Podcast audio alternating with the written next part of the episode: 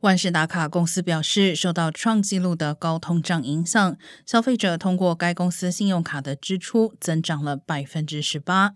除了物价上涨的缘故，部分消费者可能因为财务困难、手头没有现钱而选择刷卡。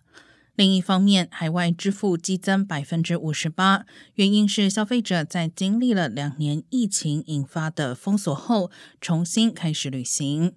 万事达卡的第二季度财报显示，支付额飙升至一点六五万亿元。每次消费者在使用信用卡结账时，信用卡公司都会得到分成，因此支付巨头正从更高的价格中受益。